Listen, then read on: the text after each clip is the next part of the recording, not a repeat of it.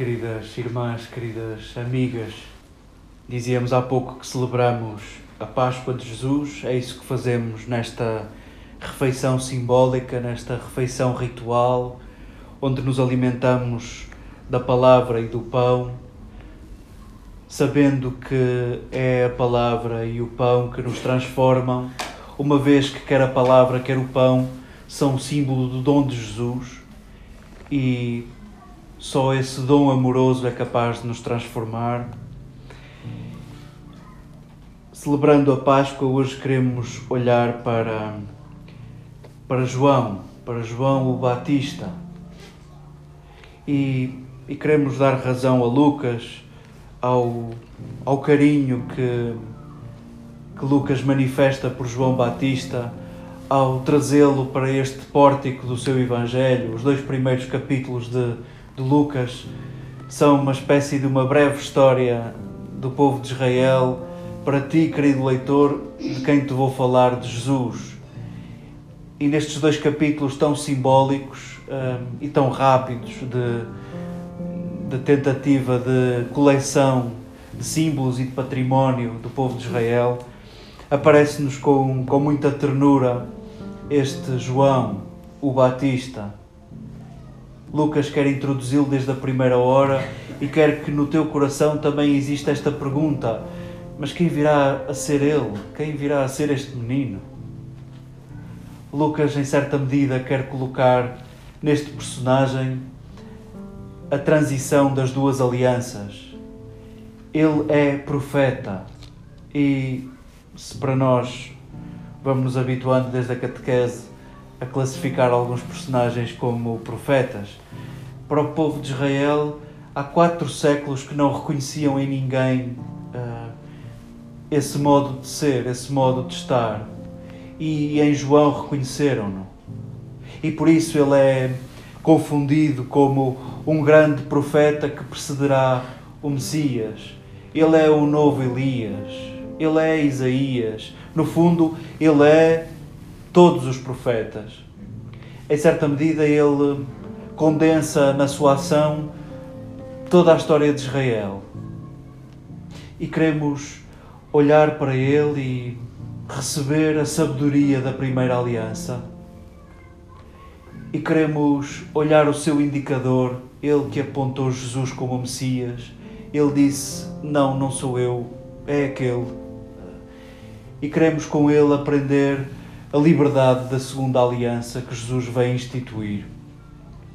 Sim, ele é grande. João é grande. E tão grande é que na história da, da Igreja, ao longo do tempo, eh, os nossos antepassados quiseram arranjar um lugar de destaque para João. E curioso, se simbolicamente a festa do nascimento de Jesus se dá no solstício de inverno, onde a partir daí os dias vão crescendo, onde a partir daí o sol vai brilhando cada vez mais horas. Decidiu-se colocar o nascimento de João Batista no solstício de verão, onde a partir do qual os dias são mais pequeninos, vão diminuindo. Em certa medida, para que também no calendário saboreássemos a máxima de João, é preciso que eu diminua para que ele cresça. Queremos fazer dessa, dessa herança de João Batista, no fundo, essa frase para nós é uma herança. Queremos fazer dessa herança a nossa oração. Queremos que ele cresça e que eu diminua. E como é que fazemos isto sem moralismos? O que é que é isso de uma vida diminuída? Nós que aprendemos com Jesus medidas amplas, nós que aprendemos com Jesus a multiplicar a vida, o que é que é isso de uma vida diminuída? O que João, porventura, nos deixa como trabalho, hum, uma vida que dê espaço ao outro uma vida que dê espaço a Jesus e Jesus é sempre outros. Cada vez que mataste a sede a um dos teus irmãos mais pequeninos foi a mim, cada vez que vestiste, que visitaste, que deste de comer, que deste de beber, foi a mim. Se Jesus é outros, o que João porventura nos deixa como programa é isto de dar espaço a outros. E como é que damos espaço a outros? Em certa medida, há, há pormenores na nossa vida que, que fazem da nossa vida grande, espaçosa, espaçosa demais, que não dá espaço a outros. E cada uma de vós saberá, cada um de nós saberá quanto ocupa uma certa tralha que vamos acumulando das nossas relações, mágoas, melindres, ressentimentos, coisas que já nem conseguimos ouvir porque reagimos logo de seguida. Há tanta coisa que de facto vai ocupando espaço e, e em certa medida não dá espaço a outros.